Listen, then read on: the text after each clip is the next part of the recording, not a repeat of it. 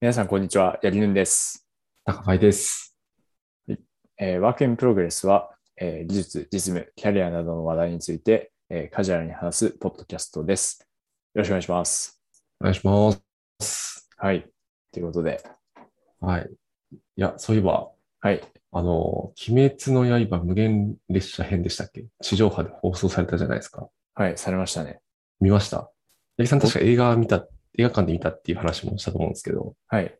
そうですね。自分は見ませんでした。でも、あの、奥さんが見てましたね。あ、本当ですか？はい。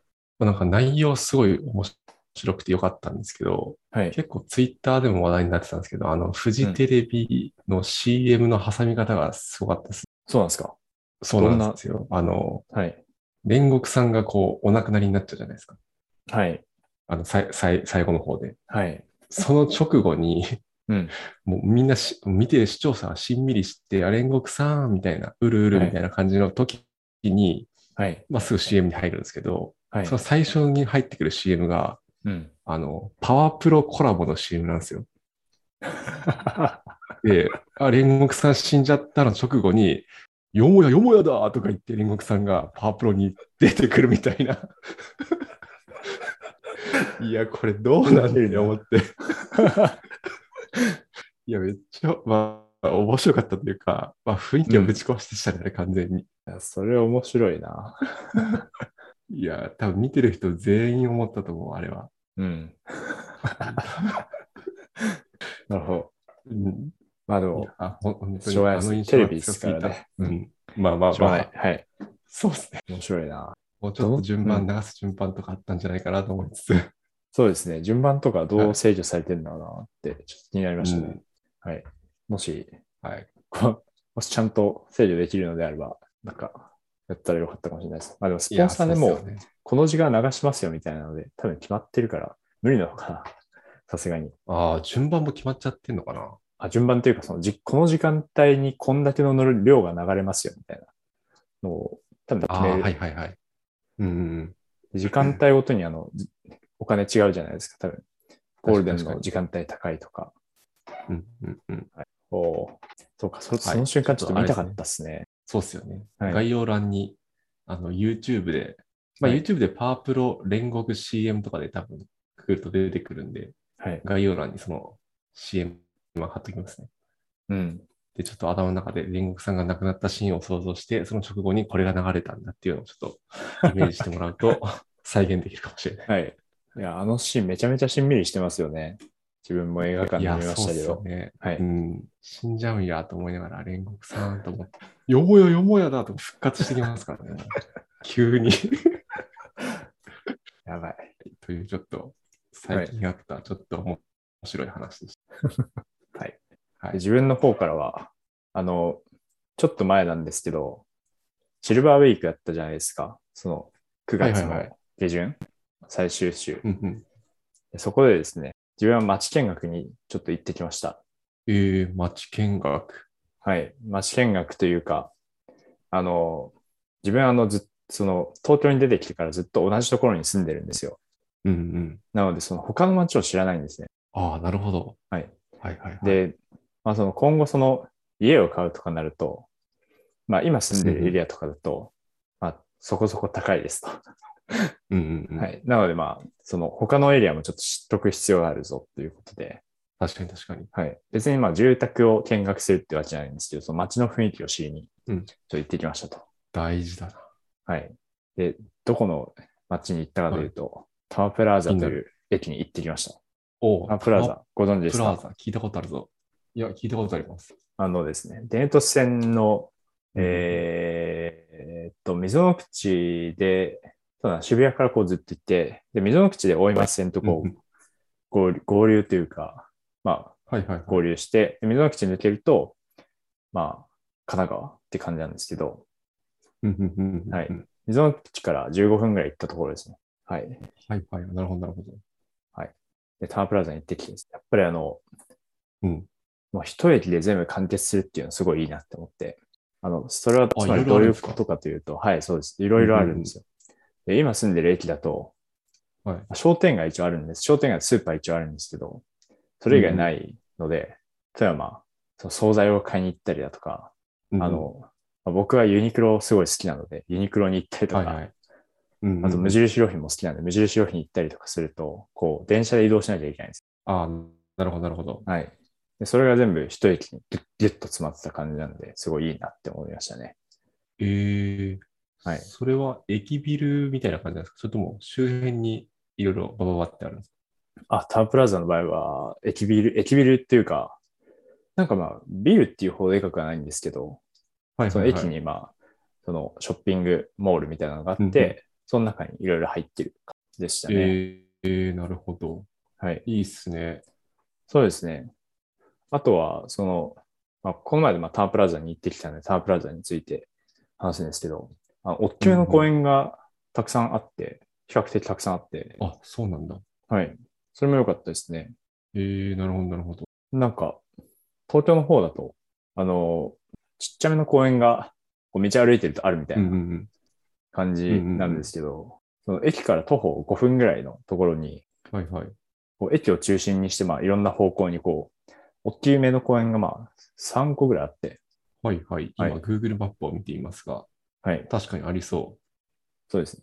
それも、それもまあ、お子様とかいるご家庭だといいポイントだなって思いましたね。う。確かに確かに。はい。え、いいっすね。なんか、はい。いろいろありそう、いろいろありそうっていうのが、東急百貨店とか、あ、そうです、そうです。そういうのもありそう。はいはい。そうなんですよ。そうですね。東急百貨店と、あと、なんて言ったかな。なんか、その駅のところに、えー、東急テラス、なんちゃらテラスっていうのがあって、はい。まあ、そこにユニクロとかプラザテラス。あ、そうですね。それです。はい。それがあって、はいはいはい。まあ、良さげな感じでした。えー、うん。あビッグカメラもある。伊東洋華堂もある。そうなんですよ。まあ、何でもあるじゃないですか。そうなんですよ。しかも家もたくさんあって、いい感じですね。ね。結構住宅、うん。もう住宅が多いんですか？住宅も多いです。はい。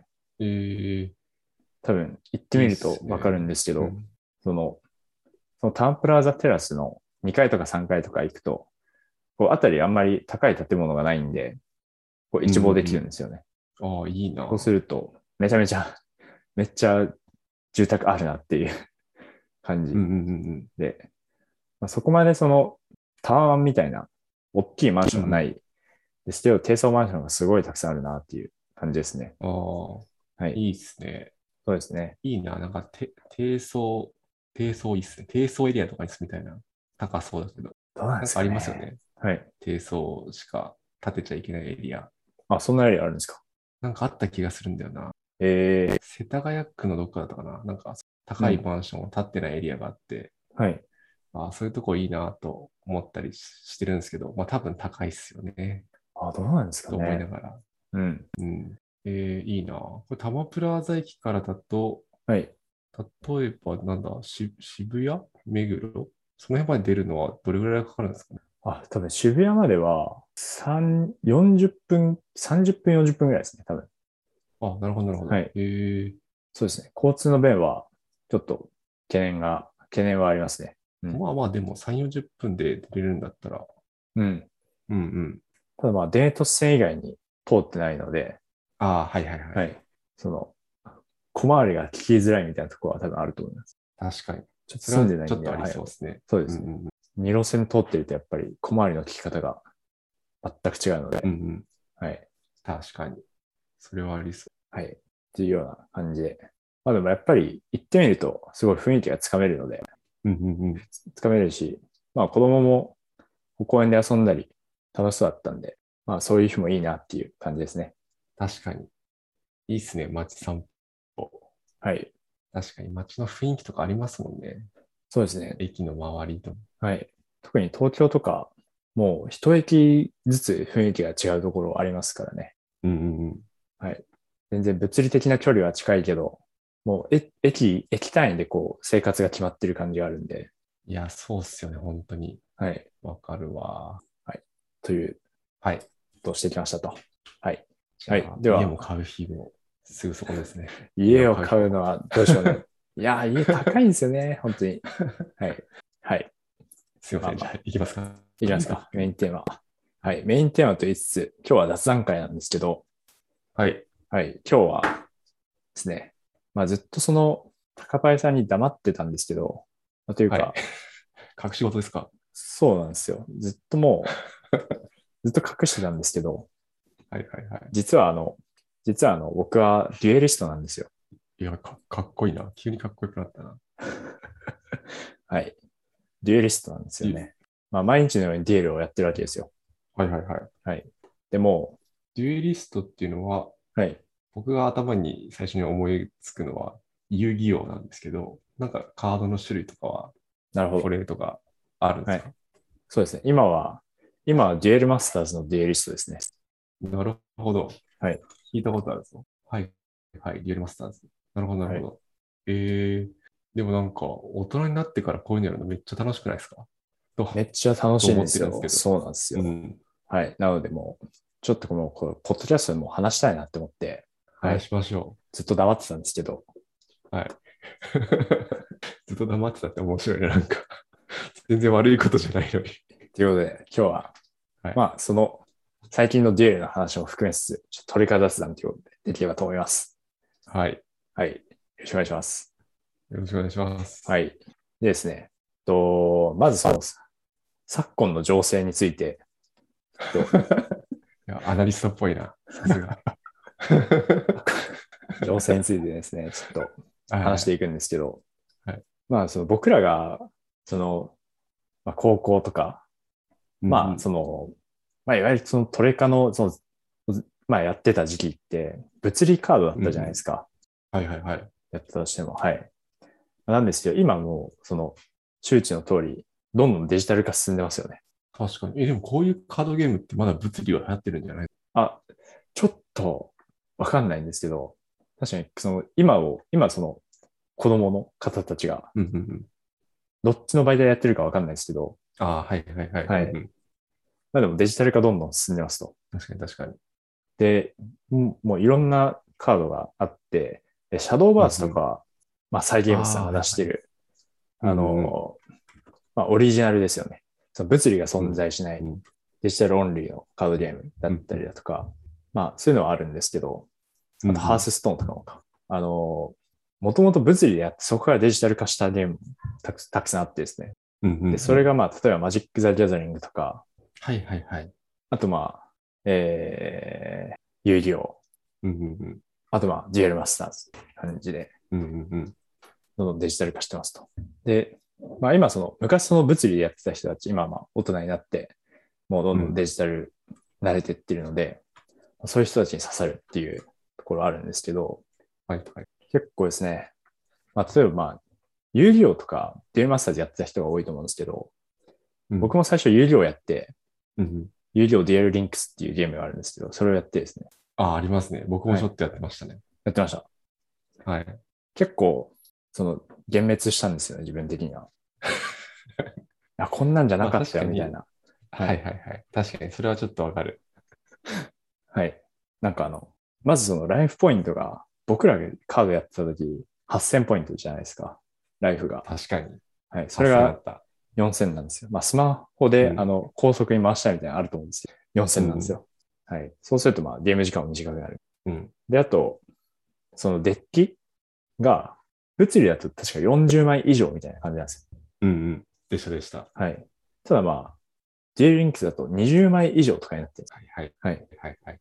で、まあ何が言いたいかというと、その、その、まあ、有料とか、もう常にその、ベスト、ベストの動、立ち回りみたいなのができる感じになっちゃってるんですよね。エクストリームな感じになっちゃってるんですよね。うんうんうん。もう、一旦目からどんどんブルーアイズがどんどんどんって出てきたりとか、はいはい。確かにはい確かに。とかもう、回し、その、そのデッキでできるベストパフォーマンスの勝負みたいな。だからもうデッキ組んだ時点である程度、もう勝負がついてるみたいな感じ、風に感じてしまって、うんこれじゃないよ。よってなったんですよ。自分は。確かに。あれはこれじゃない感はちょっとわかる。なんかやはりその、手札事故とか、あるじゃないですか。ありますね。はい。手札事故とかあったりだとか、その相手が、相手のデッキタイプに応じてこう戦術を変えていくとか、なんかそういうところにうんうんやはり面白みがあるなって思ってて、ちょっと、ジェルリンクスはハマらなかったんですよね。うんうんうん。で、そこで最近その、デュエルマスターズをやってますよっていう話に戻ってくるんですけど、はいはいはい。で、デュエルマスターズはですね、デュエルマスターズプレイスっていう、まあ、スマホゲームが出てますと。なるほど。これか。はいで、まあ、これのいいところは、まあ、いろいろあるんですけど、まあ、まずその、子供にも大人にも刺さるっていうところは結構いいんですよね。っていうのは、デュエルマスターズってその物理のカードだとすごい進んでるんですよ、今。もう、なんか僕らやってたことってボルシャックドラゴンとかあったじゃないですか。あ、聞いたことあるぞ。はい。あ、聞いたことある高林さんデュエルマスターズやったことがない。あ、僕やったことないですよ。僕、遊戯王、遊戯王と、はいあと、あれですね、デジモンのカードゲームデジモンあったなそれもやったことありやってましたね。はい自分もやってました。はいはい。そうですね。自分結構大概のカードゲームに手を出してるんで、はいはい。すごい。もう今も昔もデュエリストでしたからね。かっこいいな。はい。じゃあちょっとデュエルマスターズの話に戻るんですけど、まあうんボルシャックドラゴンとか、あそういうのあったんですけど、今のその物理のカードってどどんどん進んでるんですよ、本当に。その、うん。うんまあ、ちょっとわかんない効果があったりとか、まあ環境自体ちょっとわかんないっていうところとかあったりして、まあ、進むとその大人って、むまあ、昔やってってた人ってこう追いつけないと思うんですよね。まあ、いきなり物理のカード始めようってなんないと思う。で、うんデュエルマスターズプレイスはですね、めちゃめちゃ遅れてるんですよ、その環境の進みが。あ、なるほど。はい。で、僕がちょうど中学、小学校、中学校ぐらいの環境なんですよ、今。えはい。で、多分分かる人には、分かる人は分かると思うんですけど、まあ、ロロマノフ、ロマノフ一世とか、ボルバルザ・アクシデンドラゴンとか、ボルメテウス・ブシャドラゴンとか、そういうはい、今回、分かんない人マジで分かんないかもしれないですね。ー、いや、でもいいと思います。はい。そういうの。まだそういう。いう環境なんですよ、今。はいはい。なので、その昔、デルマスターズやってたよっていう大人が入ってきやすいようになってるんですよね、今。なるほど、なるほど。うん。昔輝いてたカードが今も輝いてるみたいな、そういう環境なんですよ。あいいっすね。あそれいいな。っていうのと、あと、あのですね、デュエルマスターズやった人わかると思うんですけど。レアリティが、あの、おかしいカードとかあるんですよ。おかしいか。はい。レアリデュエルマスターズのレアリティって、コモン、アンコモン、はいレア、ベリーレア、スーパーレアっていう5段階になってる、なってて、スーパーレアがももちろんその最上級なんですよ。最上級なんですけど、うんうん。このスーパーレア、コモン級だよみたいなカードってあるあるじゃないですか。この外れレアみたいな。あー。え、なんか、デュエマって、はい。あれ、カードのキラキラ具合でそのレアが決まる感じなんですか？あそうです。なんかそうカードのキラキラぐらいです。はい。う、はいはい。あ、確かにそれで言うとありますね。なんかそういうカード。はい。そうです、そうです。で、そういうカードのレアリティ調整がちゃんとされてるんですああ、なるほど。よ。はい。なので、まあ本当に強いカードはスーパーレアになってたりするし、スーパーレアだったけど、まあ、弱かったよねみたいなカードは、レアとかアンコモンとかになってたりするうんうんうん。っていうところで、そのパックをまあ引いていくわけなんですけど、納得感があるんですよね。あ、このスーパーレアかみたいなのがあんまりない。はいはいはいはい。はい。っていうのと、あともう一個あるんですけど、あのリメイクがされてるんですよね。で、まあこれどういうことかというと、そのトレカラーゲームの、こう、まあよくあるケースとして、インフレがあると思うんですよ。そのカードパワーのインフレ。りますね。うん。はい。いや、ある。ありますよね。で、まあ昔は輝いてたんだけど、もう今もう使い物にならないよみたいな、なると思うんですよ。うんうんうん。で、それが、そのうまくそのリメイクによって、昔のカードも生きるようになってて、で、え例えばですね、クリスタルツバイランサーっていうカードがあるんですけど、ー、強そうだぞ。もう名前だけで強そう。はい、これ多分高林さん絶対わかんない 話なんですけど、はい、クリスタルツバイランサーっていうカードがありまして、はい。で、これも、これどういうカードかというと、はい。と進化クリーチャーといって、えーその、なんかその、まあ、モンスター、そのクリーチャー、まあ、モンスターって言ったり、クリーチャーって言ったり、カードゲームってあると思うんですけど、まあ、モンスターの上うんうに、こう重ねるんですね。はいはいはい。なので、まあ、ちょっと強めのカードですと。そもそもが。うんで、と8コストっていう、まあ、かなり重い、デュエルマスターズの世界だとかなり重い。デュエルマスターズの世界だと、まあ、一旦に1個ずつこう、マナっていう、まあ、そのコストを支払うための、そのリソースを貯めていくことになるので、まあ、8ターンはいはいはい。必要ですと。ええ最長で。はいめち。ゃくちゃ重いじゃないですか。重いんですよ。うん、で、でもそのパワーがまあ1万3000っていう、まあ、まあ、デュエルマスターの世界の中では高い方と、はいあとそのトリプルブレイカーっていう、デュエルマスターはそのシールドが5枚最初に展開されて、でその5枚をこうクリーチャーのアタックによってこう割って、で、シールドが0枚になった状態でもう一回そのダイレクトアタックして勝ちみたいなゲームなんですけど、まあなのでえートリプルブレイカーっていうのはまあ、うんもうめちゃめちゃ多いわけですよ、そのブレイク枚数としては。はいはいはい普通のクリーチャーはまあ1枚しかブレイクできないので、はいはいはい。はいめちゃ強いじゃないですか。そうなんですよ。で、しかも、ブロックされないっていう、その効果がついてて、え？で無敵ってことですか？無敵？いやまさにもうその無敵なんですよ。で、普通はそのブロッカーっていう、まあ、クリーチャーがいるんですね。で、うんブロッカーしか、その、ブロッカーがいると、そのブロッカーはその相手のアタックをこうブロックできる。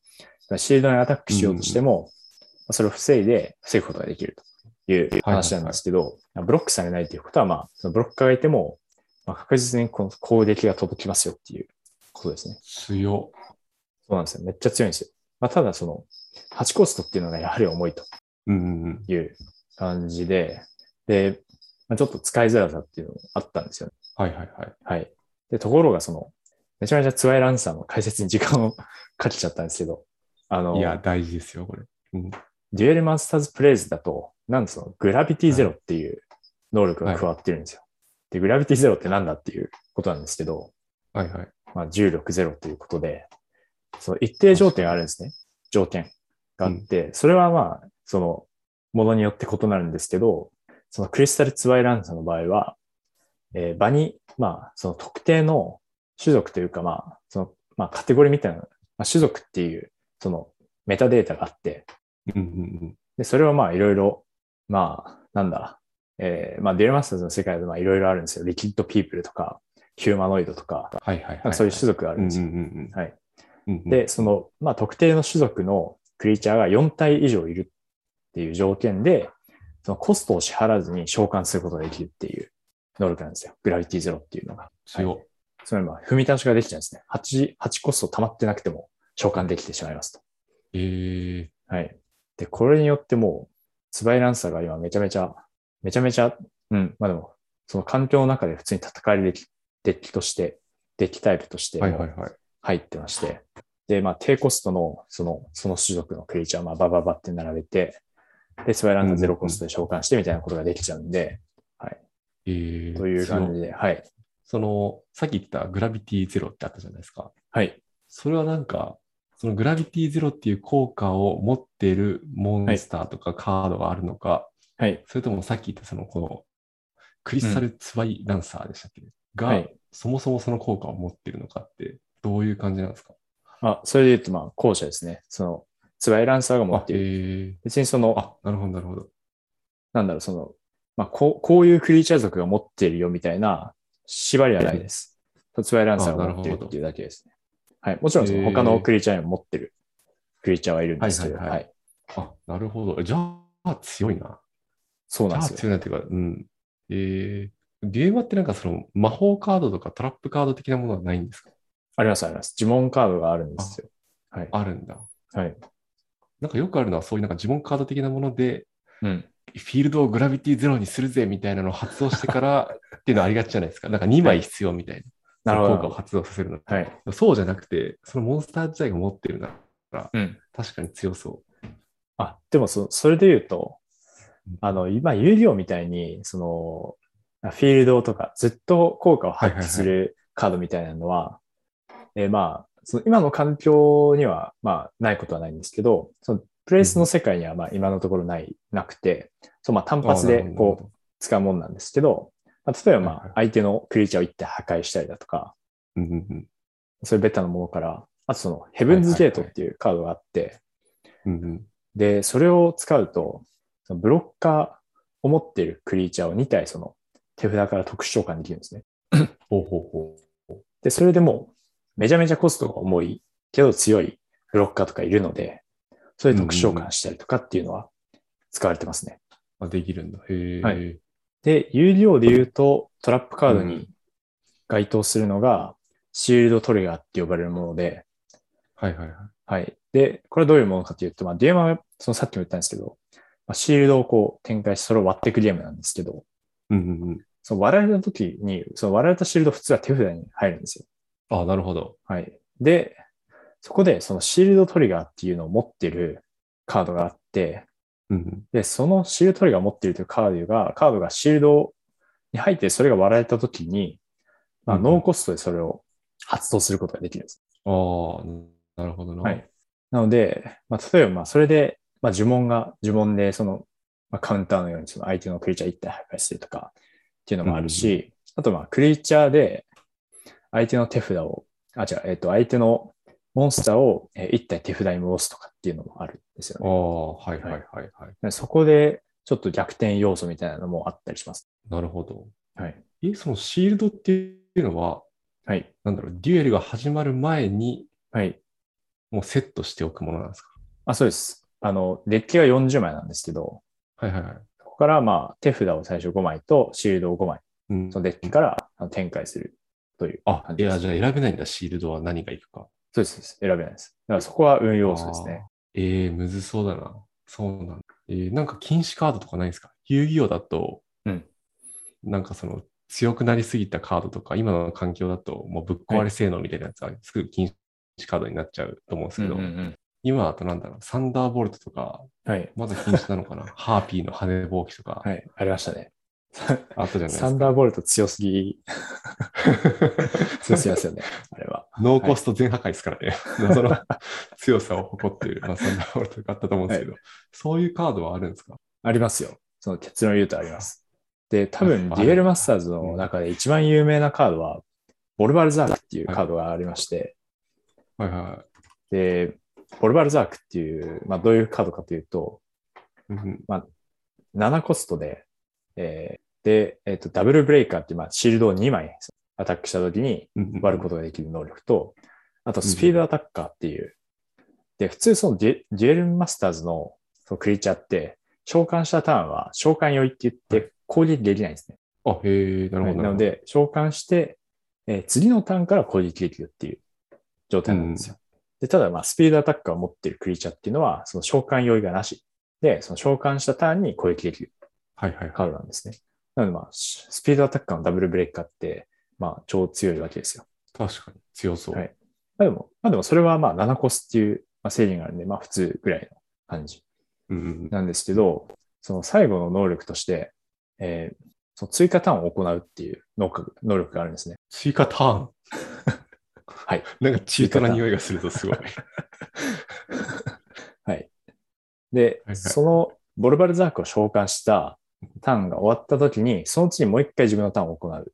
で、で、そのターン中に自分が勝利できなかった時、自分ははいデュエルに負けるっていう効果があるんですよ。あはいはいはい。はい。で、やはりその追加ターンってめっちゃ強いんですよ。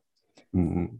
で、でもまあボルバルザークってダブルブレイカーなので、ダブルブレイカースピードアタッカーなので、まあ単純に2ターンあれば4枚シールド割れるんですよね。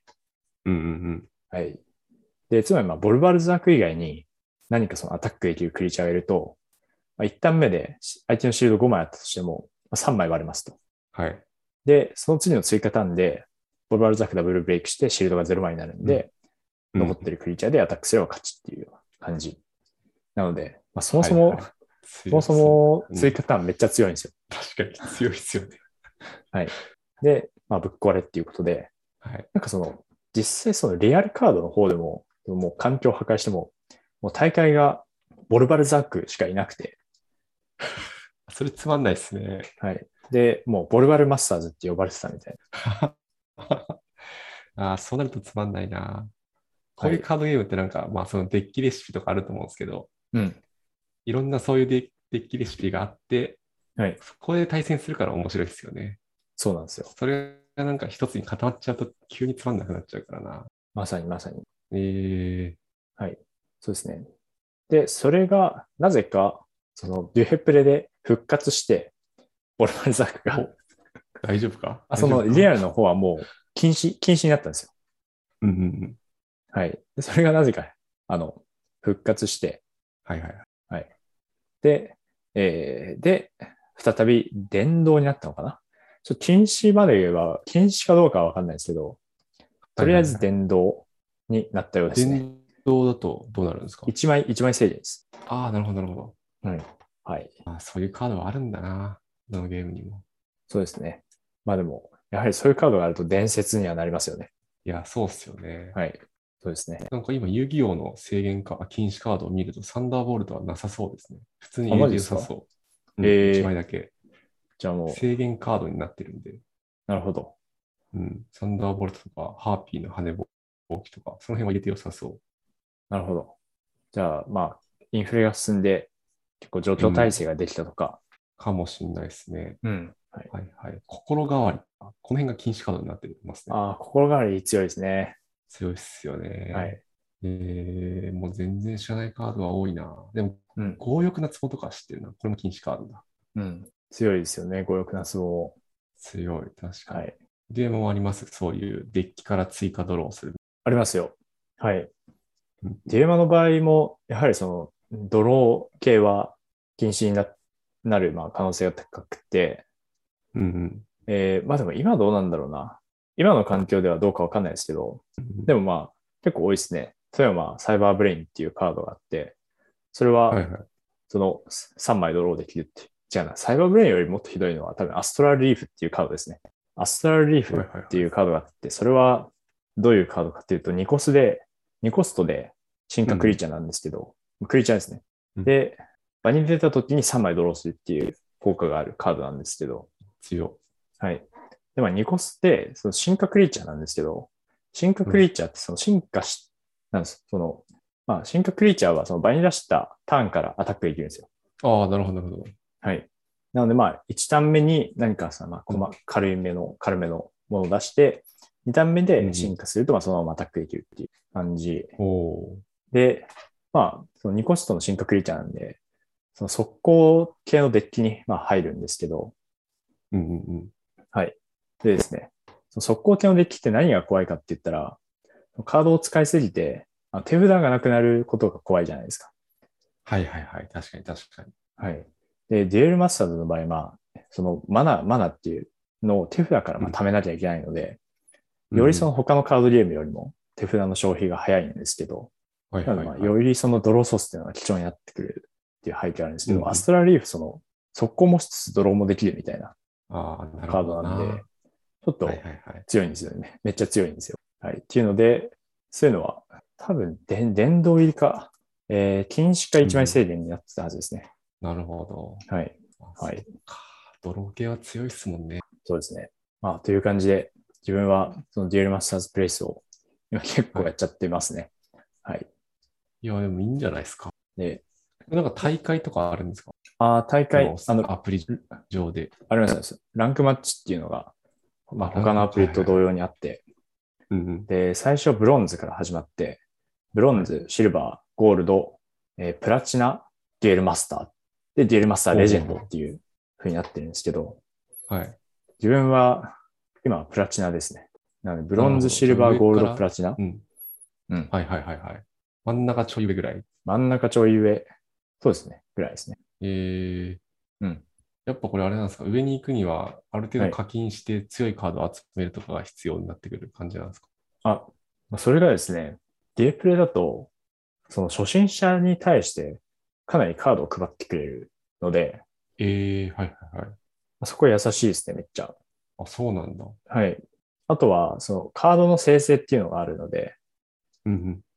でこれデジタル特有なんですけど、その、いらないカードをこう、分解することができて、でそうするとポイントがもらえるんですよ。はいはいはいはいうんうで、んそのポイントが一定数貯まると、その、好きなカードに変換できるみたいな機能があって、うんうんうん。で、それ、その機能があるので、最初の、まあ、配ってくれたカードを、で、いらないのを分解して、で、まあ、必要なカードを生成すれば、まあ、いい一つぐらいは、まあ、ガチなデッキ組めるかなっていう感じですね。はいはいはい。ああ、なるほどな。はい。で楽しんでやってます。はい。はい。高林さんは、楽しそう。はい。遊戯王をヘビにやられてた感じなんですか？遊戯王を一番やってましたね。小学校ぐらいの時に、はい。あの時は多分ルールもへったくれもない感じではい。やってましたけど、にめっちゃやってて、はい。で、大学の時にもちょっとやってたんですよね。前も話したかもしれないですけど、うん。うん、大学の時になんかちょっと遊戯王が流行ってはい。やってましたね。その時はもうガチガチのルールをちゃんと調べたり、うん教えてもらったりして、うん本当のルールでやってましたね。なるほど、なるほど。自分も小学校の時に、小学校の時と中学校の時に遊戯をやってて、小学校の時はもう、うんうんうんもう俺ルールみたいな感じでしたね。いや、そうっすよね。はいもう、オシリスの天空竜を使ってましたよ。っていう札として。あの、プロカードの。はいはいはい。あれなんかはいあの辺ってなんかゲーム買うとついてくるとかそういう感じでしたっあ、けそういう、はい、やつです。はいそうっすよね。はい。いやー、あの頃な、なんかエグゾディア全部持ってるやつとかすごい、うん。なんていうの、羨ましかったな。そうですね。なんで持ってんのみたいはい。もう、自分の時も、その、でなんだっけ、封印、封印のカードだっけ？その、オシリスの天空竜とか、な。ラーのはいはいはい翼神竜とか、そういうカード持ってるともう、人気者みたいな。こ確かに今度見せてくれよ、みたいな。そうっすよ。わかるな。いや、でも遊戯王結構消せないのがあれっすね。ブルーアイズっているじゃないですか。はい、いますね。ブルーアイズ3体する、融合すると、あの、はい。なんだっけ？アルティメットドラゴンになるじゃないですか。なりますね、なりますね。ブルーアイズアルティメットドラゴン。はい。でブルーアイズの攻撃力3000なのに、はい3体融合して攻撃力が4500までしか上がらないっていう。確かにちょ。っとあれ、消せない。ちょっと。うん。確かに、確かに。まあ、なんかい今はいろいろあるのかな。うん多分今そんな融合しないんだろうな。なるほど。なんかあの辺の頃に使ってたカードをきれいに残しておいたら、多分今すごい高く売れるんだろうな。売れたんだろうな。あ、でも実際、そうですよね。遊戯王うん初期の、うんそうだけど、初期のブルーアイズとか、はいそれこそブラックマジシャンとか、すごい綺麗に保存したら多分今、うんすごいレアな気がする。うんそうですよね。実際、まあ、有料じゃないですけど、ポケモンカードとか今すごい値段高いですからね。あ はい。あ、はいはいはい。そうなんだ。すごいですよ、もう。そうですね。やっぱり、そう、思い返すと、そのトレカって、昔すごいコミュニケーションツールになってたなっていうのは思いますね。うんうんうんうん。なのでまあ、トレカを介して、新しい友達も増えていったりとか、はいはいはい。ああ、はい確かに。確かにな。あとは、あのレアカードをも持ってるってことが、クラス中に知れ渡って、この、と謎に友達が増えたりみたいな。確かに。はい。あとは、カードを盗むやつとかもいましたね。ああ、いましたね。いたわ。はい。いやー、懐かしいな。僕一回、そのカードを盗むっていう風になことで、有名な人の家に遊びに行くことになって、なったことがあって。で、絶対盗まれるんじゃないかなって思ってたんですよ。はいうんうん、で、自分の、まあその、もちろんその遊ぶものは、まあ、カードゲームなので、まあ、カードゲームを持っていかなきゃいけないですと。うんうん。で、その、でも盗まれたくないので、カードゲームのめ全然目立たないところに自分の名前を全部書いたっていう記憶があります。かわいいな。はい。すごいな。盗まれなかったですか、それは。盗まれなかったですね。はい。まあ、でも盗まれても、その、まあか書いてあるよね、みたいな。確かにな。はい。いや、名前書くの大事です。僕、64のソフトとか、あ、八木さん、もう64の世代じゃないかもしれは、ないいですけ6円ややってやってましたよ。はい。ど。あってました？はい。ろなんかそういうゲームソフトパクるやつもいたんですよね。マジか。かなり勇気遊びに、はい。うん、なんかいた気がするんだよ。だかあら、そういうことか64のソフトも、はい。僕名前書いてましたもん、一個ずつ。自分の名前書いて、はい。盗まれてもわかるように。なるほど、なるほど。そうか、いっぱいあると、すぐにはわかんないですか。なるほど。そうなんです、そうなんですよ。とかね。あ、64のソフトで思い出したんですけど、はい。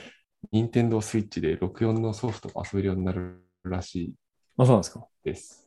はい。熱いなついっすよね。いや、スパロボめっちゃやりたいなと思って。スパロボか。スパロボやったことあります？あ、スパロボじゃない、スパロボじゃない。えっと、あれ。何ですか？カスタムロボ。カスタムロボ。あ、ちょ、カスタムロボって何でしたっけ？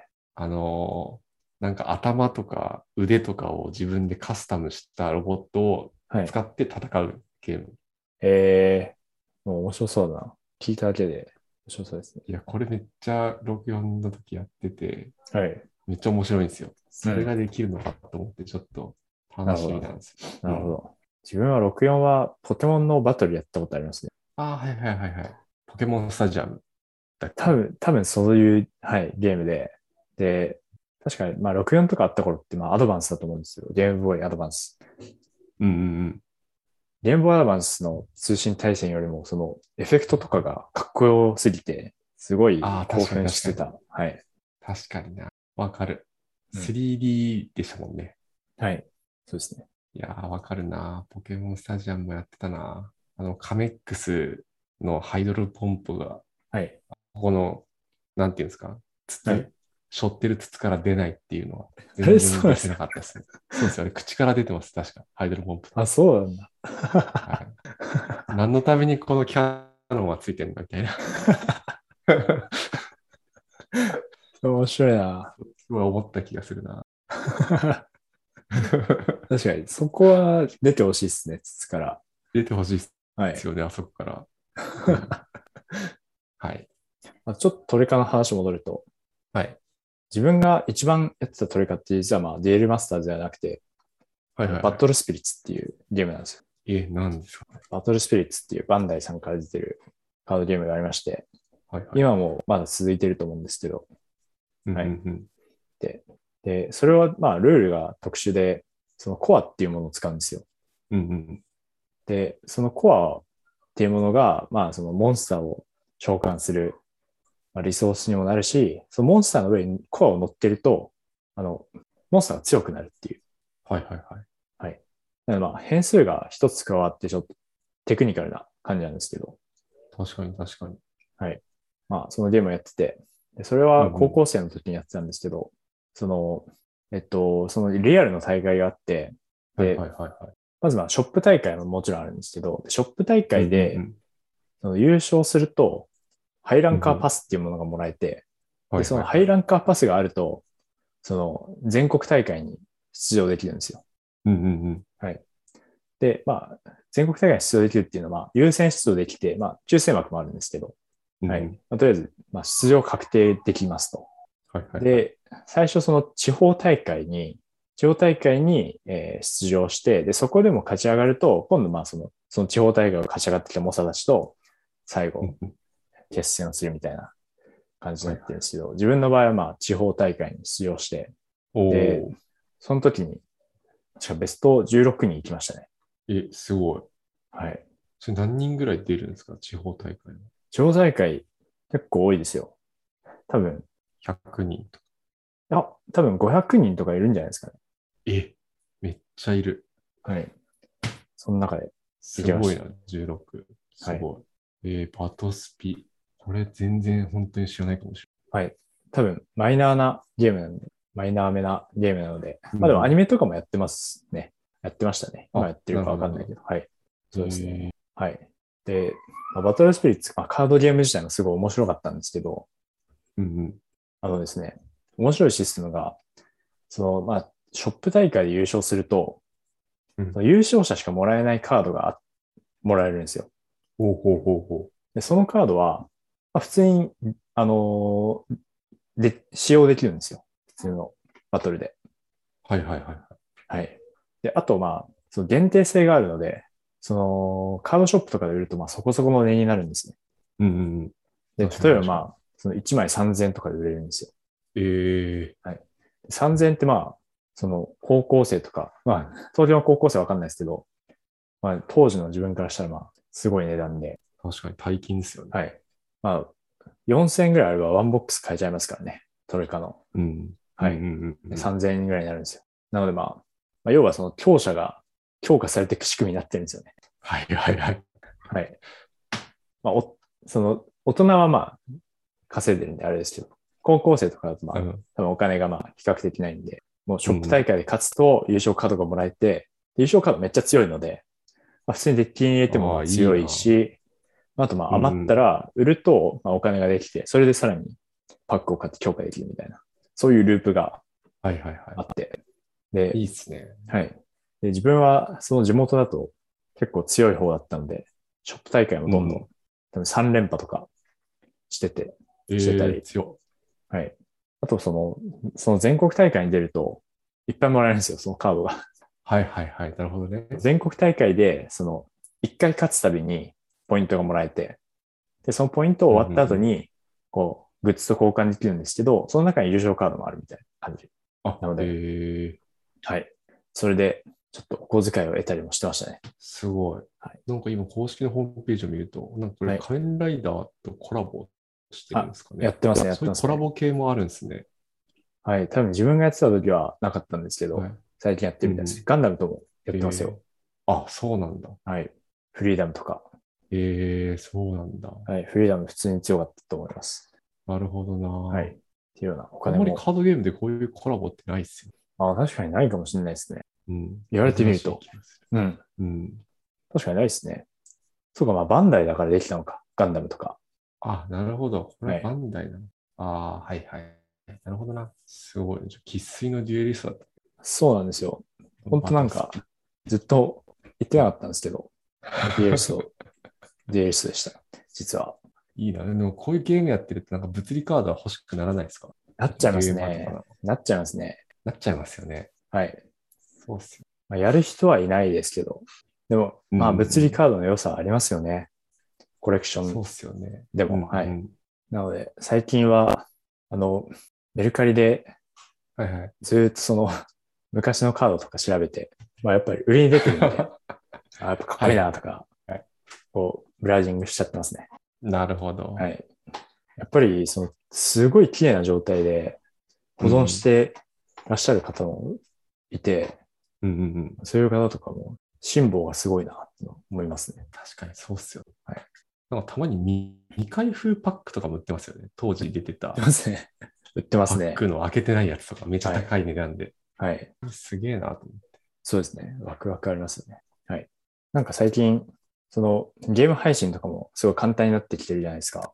うんうんうん。だから、自分もちょっとデュエルマスターズ配信やってみようかなとか思ってるんですよね。あ、いいんじゃないですか。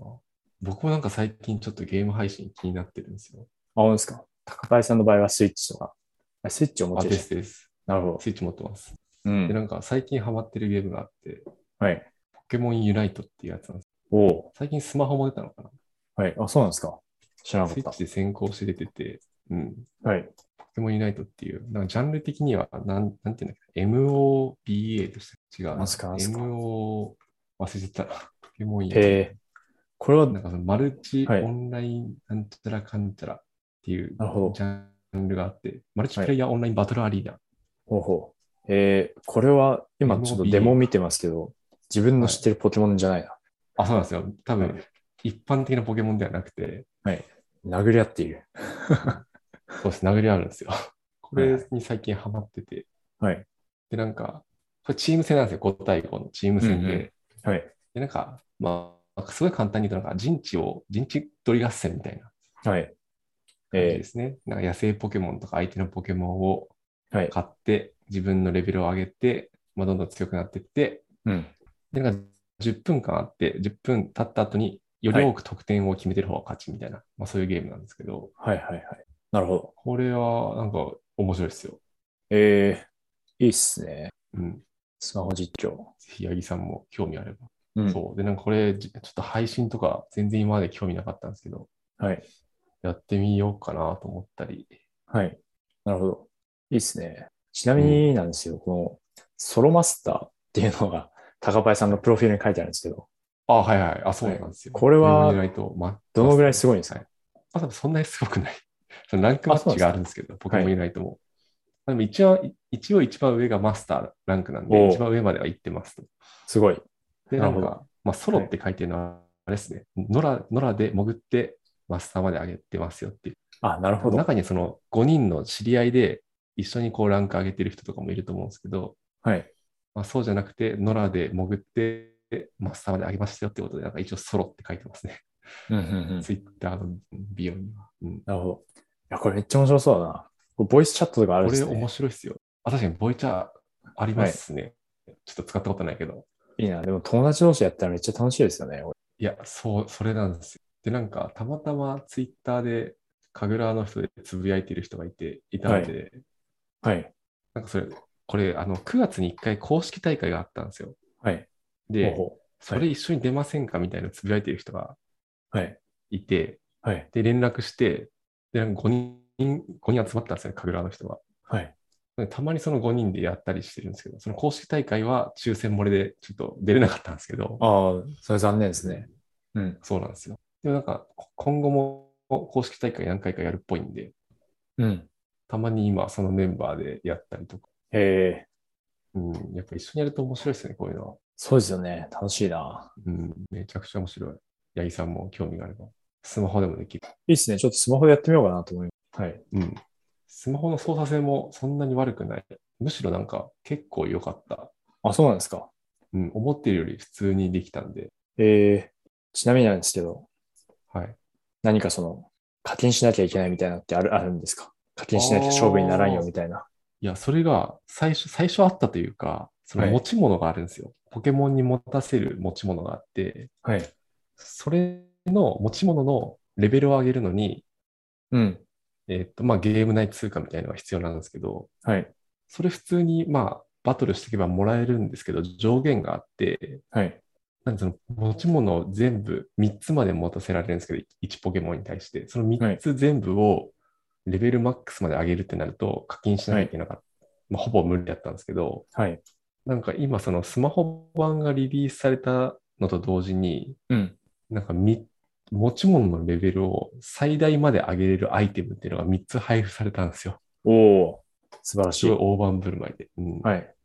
なんでその持ち物のレベル差による、なんかその、はいなんていうの、強さの差分っていうのは結構少なくなってきてるんで、はい。今かなりいいと思いなるほど。始め時な。もちろん課金、課金すると、まあ、その持ち物のレベル上げるやつと、あとなんか、なんていうんですか、ポケモンの見た目を変えるっていうんですかね、アバターみたいな、うん。それが課金要素としてはありますね。なるほど、なるほど。アバターか。でも、ううん、全然課金しなくても今のところは上にはいけますね。なるほど。はい。いいっすね。うん。やってみよう。ぜひぜひ。はい。ちょっと配信の方も調べてみようかなと。た楽しみにしてます。チャンネル登録しますよ。はい YouTube で配信するかどうかは。あ確かに配信いっぱいありますよねら。あ、でもいっぱいあるありますよね。と思ってて、はい。なんか Twitch うんとかもちょっといじってみたいなと思ってるんですよね。うんうん。うんうんうん。あとはまあ日本だとミラティブとか、はいはい、そうですよね。ミラティブ。はい。そうですよね。スマホだとスマホ1台で配信できるんで。そうですね楽っ。すよね、多分。うん。金曜の夜に酒飲みながらやるかもしれないです。は、見よ まあ、はい。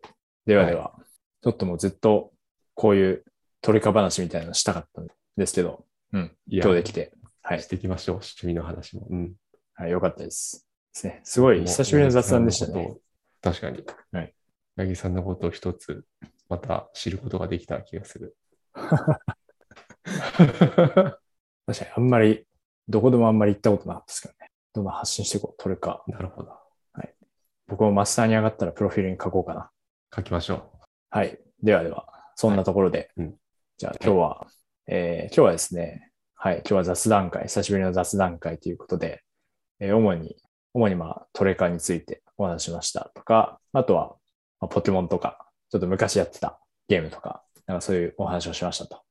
はい。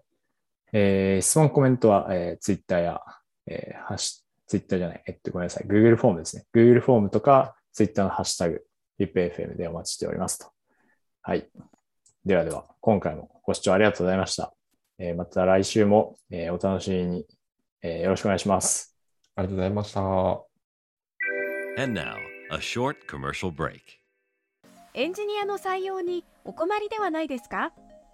候補者とのマッチ率を高めたい、辞退率を下げたいという課題がある場合、ポッドキャストの活用がおすすめです。音声だからこそ伝えられる深い情報で、候補者の興味・関心を高めることができます。ピトプでは企業の採用広報に役立つポッドキャスト作りをサポートしています。